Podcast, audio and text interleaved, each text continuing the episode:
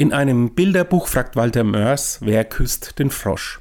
Der sehnt sich nämlich nach Zärtlichkeit und macht sich deshalb auf den Weg. Viele Tiere fragt er, doch keines will ihn küssen.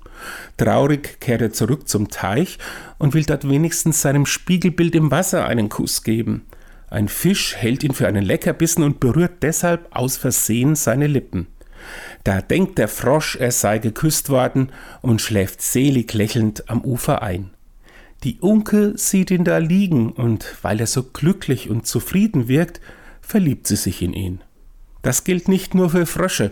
Wer sich geliebt fühlt, wird für andere attraktiv.